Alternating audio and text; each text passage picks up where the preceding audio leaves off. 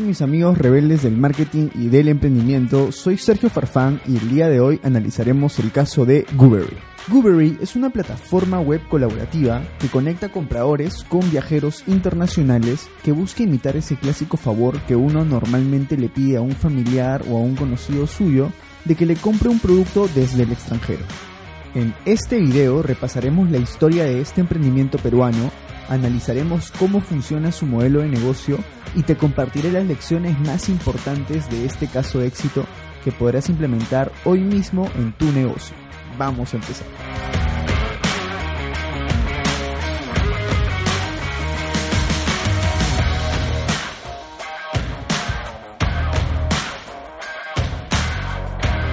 Goobery nació en la mente de Bruno Díaz, un joven emprendedor peruano quien a sus 25 años se dio cuenta de una gran oportunidad de mercado. Según cuenta en una entrevista, durante el año 2016, él viajaba con bastante frecuencia a los Estados Unidos. Es en estos viajes que varios de sus amigos y conocidos le pedían a modo de favores si él podía comprar y traerles productos, compras, encargos desde allá. Sus amigos hacían esto con la finalidad de poder ahorrar tiempo y poder ahorrar dinero pues normalmente importar estos productos a través de los medios tradicionales elevaba significativamente los costos. Además, eran necesarios varios días de espera desde la realización de sus pedidos hasta que finalmente estos llegasen a sus manos. Si bien Bruno intentó ayudar a sus amigos aprovechando la ventaja que sus viajes representaban para ellos, llegó un punto en el cual ya no le daba nada de abasto poder traer todos los productos que sus amigos le pedían. Fue de este modo que como solución lo que él hizo fue conectarlos con otros viajeros y actuar como un intermediario entre ambos. Su rol consistiría básicamente en darle la confianza a sus amigos compradores de que su dinero estaría seguro en todo el proceso. Esta solución le funcionó de maravilla y se dio cuenta de que su rol como intermediario fue vital para obtener esa confianza, ya que al garantizar la seguridad del dinero en todo momento, sus amigos ya no tenían nada que perder ni temer. Fue en ese instante que Bruno pensó, ¿por qué no existe otra forma de conectarlos con más viajeros como yo y aprovechar el espacio libre de sus equipajes para traer productos desde el extranjero?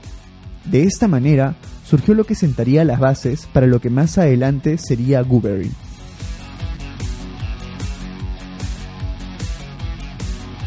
Ese mismo año, el año 2016, Bruno se asoció con Jaime Farfán, quien en aquel entonces era docente coordinador de la carrera de diseño de software e integración de sistemas en TechSoup, y con 5 mil dólares de inversión decidieron lanzar al mercado Goobery.com. Desde su aparición, la web tenía un diseño amistoso, un proceso de inscripción sencillo e información complementaria necesaria tanto para viajeros como para compradores, para que ambos puedan llegar al mejor acuerdo posible. Sin embargo, no todo fue un éxito rotundo para Goobery. En aquel entonces, Bruno se topó con obstáculos que surgen cuando un negocio deja de ser una idea en papel y se pone en marcha en el mundo real. La principal retroalimentación que Bruno recibía de sus clientes era que estos tenían miedo. Tenían miedo de realizar compras con tarjetas de crédito, pues estaban muy acostumbrados a realizar depósitos y transferencias bancarias de manera física. El mundo digital era todavía muy desconocido para el cliente peruano, y es que el cliente peruano aún era mayoritariamente tradicional por aquel entonces. Según cuenta el mismo fundador, el nivel de desconfianza era tal que algunas personas se acercaban al mismo local físico de Goobery para consultar detalles de la página. A raíz de este obstáculo, el equipo de trabajo de Goobery enfocó sus esfuerzos en atender a cada uno de sus clientes de manera personalizada para poder brindarles esa confianza y seguridad que ellos buscaban. Al año 2019, la plataforma lograría entregar la suma de 4.500 pedidos y más de 500 viajes y logrando una comunidad de más de 2.000 compradores en Perú. Además, ese mismo año implementaron nuevas opciones dentro de la plataforma, con la finalidad de mejorar la experiencia de las comunidades de viajeros y compradores, y también para optimizar los procesos internos de Google. A continuación, te mencionaré algunas de las principales implementaciones que siguieron ese año. En primer lugar está el chat de Goobery, que facilita la comunicación entre compradores y viajeros. Allí la plataforma ya superó las 4.000 conversaciones generadas y más de 35.000 mensajes intercambiados. Otra implementación que se dio ese mismo año fue dar la opción Recarga tu saldo, que permite a los compradores recargar su saldo, visualizarlo y usarlo para pagar sus acuerdos de forma mucho más rápida. La tercera opción es la de poder recibir vía notificaciones, recordatorios, para que los compradores no dejen pasar buenas ofertas de productos y que los viajeros concreten acuerdos. Si bien todo parecía ir bien para Goobery con las actualizaciones, al año 2020 Goobery enfrentó un nuevo problema. El cierre de fronteras a causa de la crisis sanitaria global impactó en su crecimiento a escala, el cual venía dándose de manera continua. Aún así la empresa siguió creciendo, pero a un ritmo menor, a un ritmo menos acelerado.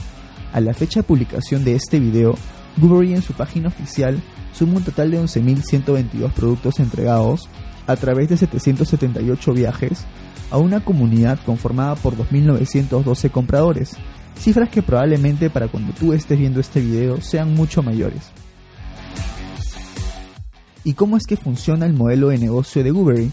Bueno, actualmente Goobery funciona de la siguiente manera. El usuario comprador publica un pedido o aquello que quiere comprar. El usuario viajero accede a las publicaciones de los compradores y hace las cotizaciones respectivas. En este paso le sale cuánto costará si es que el viajero compraría y cuánto es la comisión que va a cobrar por el servicio de compra y traslado a Lima. Además, se coordina la fecha y el punto de entrega. Si ambas partes llegan a un acuerdo seguro, quien compra el producto es el viajero. Sin embargo, previo a esta compra, es el cliente quien hace el adelanto del pago del 100% del precio acordado por el producto más la comisión. Ese dinero queda en resguardo temporal de Goobery, cuando se hace la entrega del producto, recién la plataforma entrega el dinero al viajero. De esta manera, se brinda un sistema seguro, pues en el caso de que el viajero no pueda traer el producto, el cliente siempre puede solicitar un reembolso del 100% porque su dinero jamás fue tocado. Además, el producto ingresa al país en la categoría de pertenencias del viajero, por lo que éste jamás podrá ser confiscado ni retenido según la reglamentación de viajes. Los viajeros hacen cotizaciones en base a tres factores, el volumen del producto, su precio y su peso. El comprador siempre podrá elegir de todas las opciones de ofertas de viajeros aquella que más le convenga. La comisión mínima para el viajero es de 5 dólares y la comisión de Goobery es del 7% del precio total del producto más un dólar. Normalmente los compradores reciben sus pedidos luego de 10 días en promedio de haberlo efectuado. Sin embargo, en Goobery aseguran que han tenido productos que han llegado a la ciudad de Lima, capital del Perú, incluso tres días después de haberlo efectuado. Y hasta aquí el caso de Goobery. Los principales aprendizajes que podemos tomar a partir de su historia y de su modelo de negocio son los siguientes. En primer lugar, como emprendedores, debemos encontrar nuestra hipótesis de oportunidad de mercado. Esta surge a partir de un problema por resolver en el mercado, un problema sobre el cual nosotros debemos de plantearnos una hipótesis de solución y presentarla como la mejor oferta existente a nuestro mercado. Para encontrar nuestra hipótesis de oportunidad de mercado, debemos de hacernos las preguntas correctas sobre los problemas que actualmente enfrenta nuestro mercado. Es importante conocer no solo los aspectos geográficos y demográficos de nuestros clientes, sino también aspectos conductuales, como los beneficios que ellos esperan y las ocasiones de compra, y también debemos considerar los aspectos psicográficos, como sus principales miedos, deseos, sueños y frustraciones. En marketing llamamos a estas las variables de segmentación de mercado.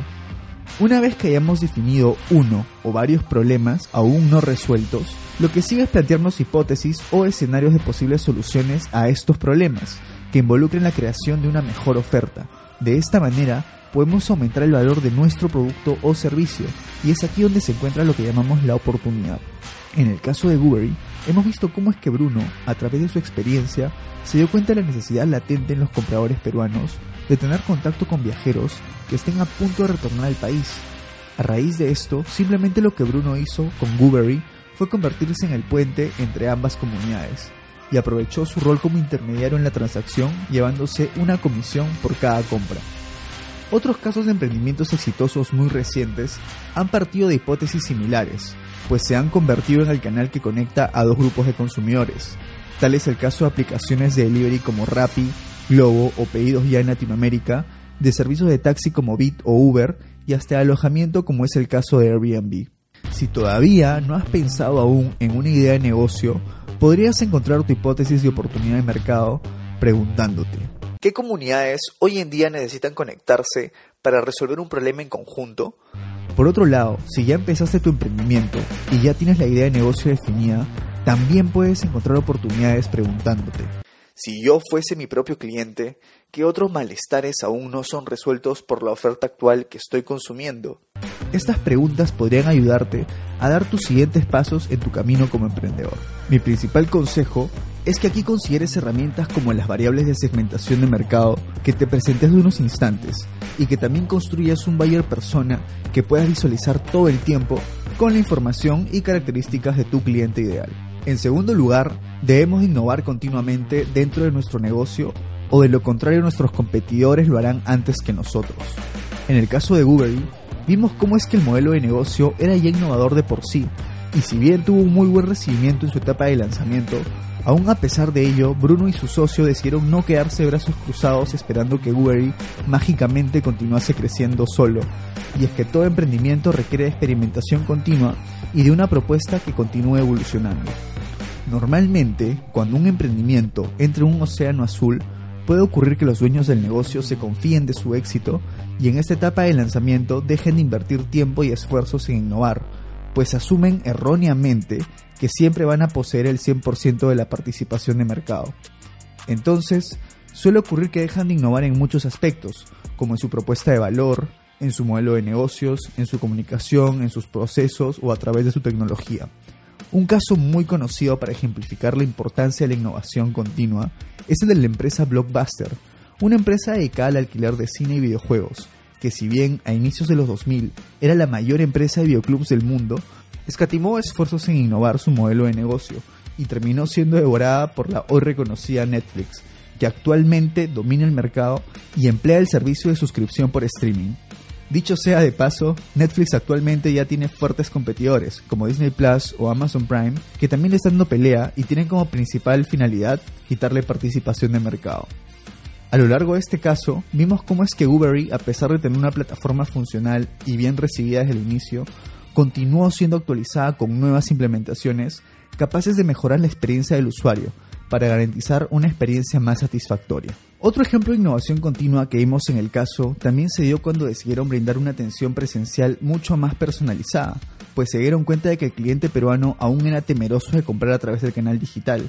Son respuestas ágiles las que realmente hacen la diferencia entre un negocio destinado al éxito y otro destinado al fracaso. En tercer lugar, no subestimes tu juicio.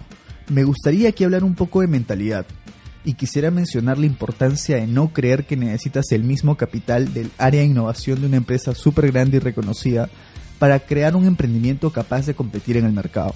A veces uno piensa de manera negativa y se dice a sí mismo, mi idea de negocio no es lo suficientemente buena porque si lo fuese y alguna empresa grande lo hubiese hecho y esta sería exitosa. Empresas gigantes invierten colosales sumas de dinero en encontrar problemas y oportunidades de mercado. Sin embargo, el problema que muchas empresas tienen es que en sus modelos de negocio trabajan con numerosos procesos y con grandes cantidades de personas. Esto genera burocracia y retrasos, por lo que ocurre que tardan mucho en verdaderamente responder al mercado. Por otro lado, nosotros como consumidores podemos rápidamente encontrar qué necesidades reales todavía no nos están siendo satisfechas. Es allí donde está la oportunidad. No debemos de subestimar nuestro juicio, y cuando encontremos una idea de negocio en la que realmente creamos, recordemos que no existe peor idea de negocio que aquella que jamás puede testearse ni validarse. Crea un producto mínimo viable a bajo costo y empieza a poner a prueba tu hipótesis de oportunidad de mercado para poder generar aprendizajes que te permitan mejorar continuamente tu idea de negocio. Por cuarto y último lugar, y esta lección es muy breve, debes de encontrar socios que te complementen y que tengan altas aptitudes en áreas que sumen valor real a tu idea de negocio. En el caso de Goobery, Bruno lo que hizo fue buscar un socio con experiencia en la creación de plataformas de software que pudiese efectivamente hacer realidad su visión a través de sus aptitudes. Un error que sucede al emprender es que muchas veces nos rodeamos de las personas incorrectas e incluso se forman sociedades con socios a quienes se los califica más como amigos que como socios, sin pensar en el valor que ellos realmente aportan al emprendimiento. Y hasta aquí las lecciones del caso de Goobery. Espero que este video te sirva mucho si eres emprendedor o si te interesa la idea de emprender un negocio propio o tener tu propia startup. Quisiera invitarte a seguirme en mis redes sociales para que puedas tener acceso a más contenido como este. Si has llegado hasta esta parte del video, quisiera invitarte a suscribirte a mi canal y que actives la campana de notificaciones. No te olvides de compartir este video si de verdad crees que aportaría valor a más personas. Y si tienes alguna duda, comentario, sugerencia o insulto, puedes dejarlos aquí abajo en la sección de comentarios. Ya nos vemos en un próximo video.